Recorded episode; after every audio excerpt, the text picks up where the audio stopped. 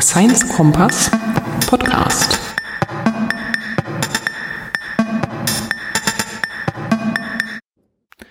Willkommen beim Science Kompass Podcast. Es gibt wieder Wissenschaft auf die Uhren. Mein Name ist Iris Wassolowski und das ist die Folge 004 im August 2016. Heute bin ich ohne Gast und Interview und es geht auch nicht um Citizen Science. Nein, es geht heute um Tiefseeforschung. Und stellt euch einfach jetzt vor, wir sind mitten im Pazifik, südlich von Japan, westlich von Hawaii, östlich von Guam und wir sind auf etwa 600 Meter Tauchtiefe. Wir sind Teil der Tiefseemission der NOAA, der National Oceanic and Atmospheric Administration Amerikas und wir sind vor allen Dingen Teil der Okeanos Explorer Mission.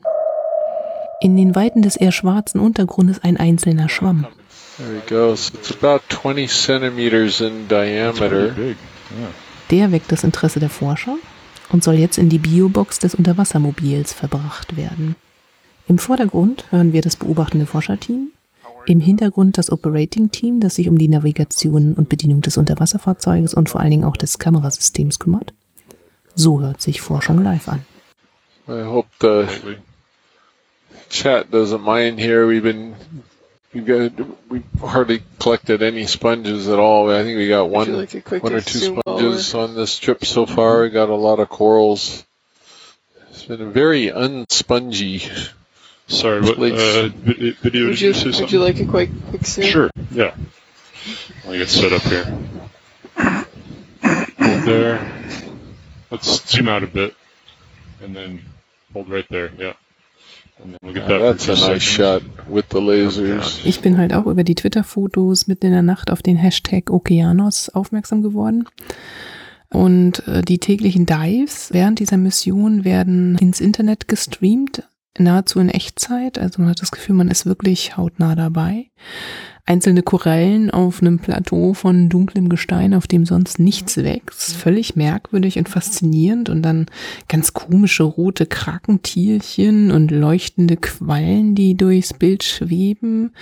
Und was mich dann auch richtig fasziniert hat, dass halt während ich das geschaut hat, ein japanisches Wrack entdeckt wurde aus dem Zweiten Weltkrieg. Ja, vielleicht nochmal ganz zum Anfang zurück. Also was ist eigentlich die Okeanos-Mission? Also die Okeanos-Mission ist eigentlich eine von mehreren Forschungsmissionen 2016 und diese eine spezielle hat den klangvollen Titel Deep Water Wonders of Wake. Und sie beginnt am 27. Juli und endet am 19. August 2016. Okeanos, vielleicht nochmal zum Titel der Mission, ist halt eine Gottheit der griechischen Mythologie.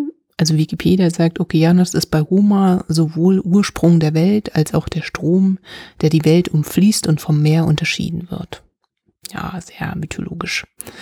Die Aufgabe der Okeanos Deepwater Wonders of Wake Mission ist die Erforschung des Pacific Remote Island Marine National Monuments. What? Habe ich mich auch gefragt. Und ich bin dann mal dem Wikipedia-Artikel gefolgt. Den gibt's nur auf Englisch.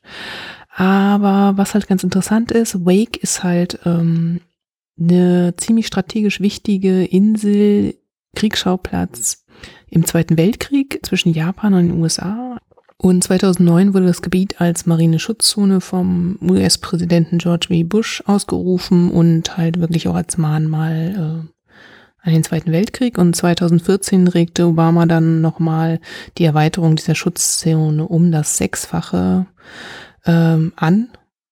Damit wären dann das fast zwei Millionen Quadratkilometer Marineschutzgebiet, in dem halt bestimmte Restriktionen wie ja, vorsichtige Befischung, eher wenig Eingriff durch den Menschen etc. angesagt ist. Geologisch ist das natürlich auch eine spannende Zone, ist halt Tiefsee, die größte Tiefe, was ich so gesehen habe jetzt auf den Karten, Diving-Karten der Okeanos-Mission, waren 6000 Meter. Das kann man ganz gut auf der Website nachschauen. Die haben dann nämlich die Tiefen aufgezeichnet. Und da gibt's dann auch zu den passenden Tiefen direkt Filme und Videomaterial. Zur Mission selber, sie beinhaltet Tauchgänge, die sogenannten Dives, äh, wo mit dem ROV, also diesem Remotely Controlled ähm, Roboter, Unterwasserroboter, tagsüber per Fernsteuerung rund um die Uhr aufgezeichnet und gefilmt wird und äh, sozusagen das Gebiet erforscht wird. Das ist eigentlich auch das erste Mal überhaupt, dass das gemacht wird in diesem Gebiet. Die Forscher sitzen im Forschungsschiff, also über dem ROV, an der Wasseroberfläche und bekommen selber auch den Livestream und können dadurch, dass das in Echtzeit passiert, äh, Entscheidungen treffen. Und durch die neue Technik ist sozusagen möglich ist, unter Wasser direkt die Pflanzen- und Tierarten zu bestimmen.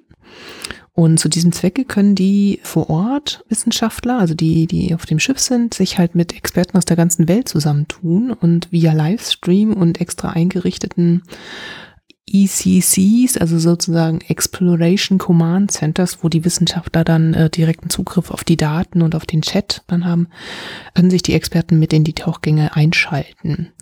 Und dadurch ist es halt möglich, dass Experten live mitchatten, befragt werden, äh, Tiere mitbestimmen. Also Beispiel ist zum Beispiel jetzt hier der Part, wo es um äh, Seesterne geht.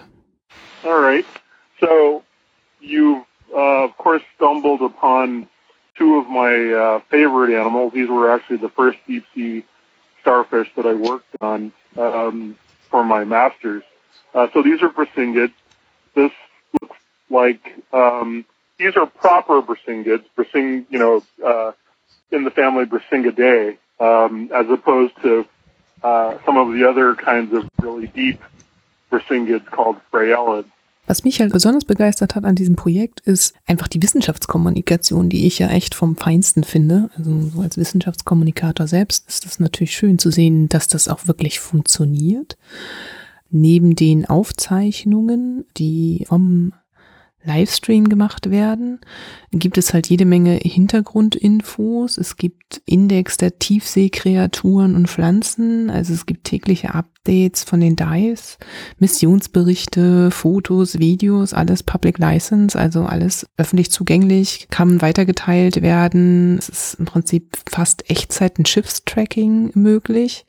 Was ich besonders toll fand, dass es halt für Lernende aller Klassenstufen Bildungsmaterial gibt. Also Lehrer können ihre Lehrpläne auf diese Mission abstimmen und können dann begleitend mit den Schülern an dieser Expedition teilnehmen. Es gibt halt Musterlehrpläne und extra für bestimmte Themengebiete ausgearbeitete ja, ausgearbeitetes Begleitmaterial, was ich so überhaupt noch nicht gesehen habe und einfach großartig finde bin ich halt total begeistert von. Und gleichzeitig ist natürlich auch eine Möglichkeit, dass Studenten, die sagen, sie machen Ozeanforschung, einfach auch mal einen Einblick darin kriegen, was sind so die Skills, die man mitbringen muss, wenn man an so einer Mission teilnimmt. Also zum Beispiel eine Kamera steuern können oder so ein RUV steuern können und macht schon Sinn, wenn man da ein bisschen Erfahrung sammelt. Was ich noch erzählen wollte, die Mission hat im Prinzip zwei Teile. Also nachts, wenn die Dives zu Ende sind, dann kommt das ROV an die Oberfläche, dann werden halt die Bioboxen geleert. Bei dem Dive, wo ich jetzt live mitgeguckt habe, hat das Auftauchen 40 Minuten gedauert, fand ich auch ganz interessant.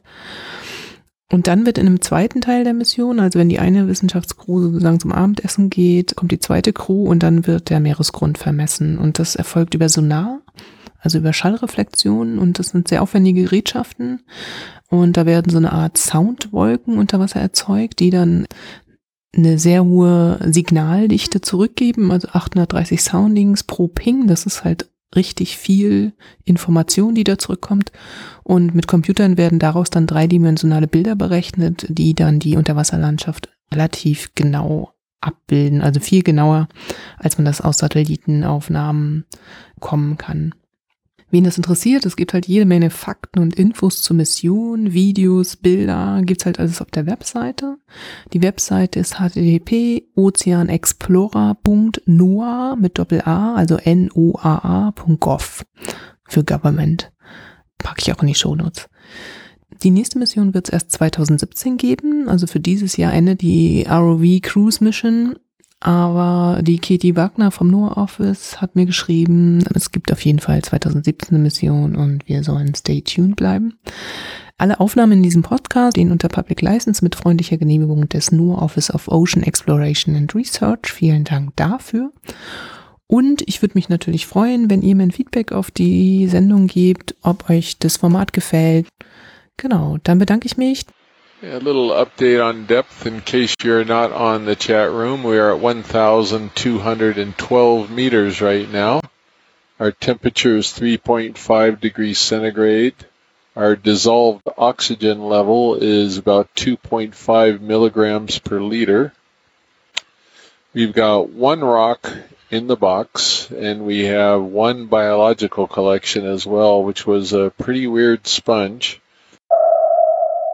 Das war der Science Kompass Nummer 004 und bis zum nächsten Mal. Tschüss. I'll use this as a little moment to do the general announcement. You're looking at a live broadcast from the NOAA ship Okeanos Explorer. We're on a seamount south of Wake Island that we've dubbed Revolver Seamount just by its shape, but it's unnamed. Uh, Jasper's shaking his head going, oh my goodness. But um, anyway, it's an unnamed flat top seamount or guyot. And we're in the wake unit of the Pacific Remote Islands Marine National Monument.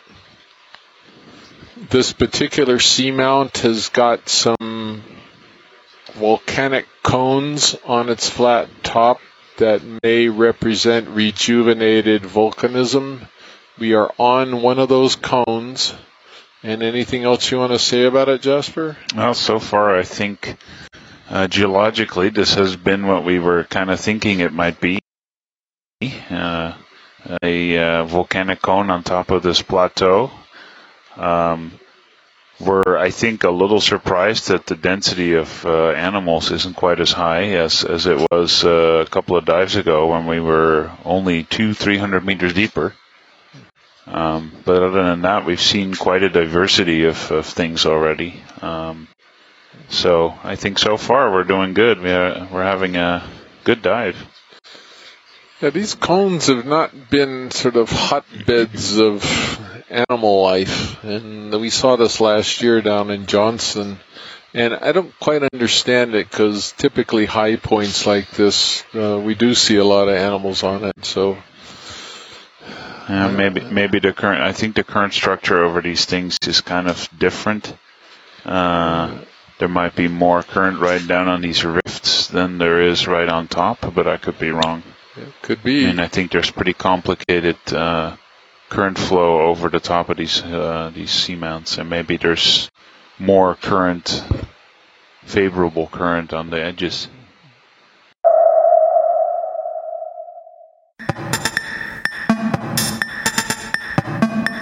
Science Kompass Podcast.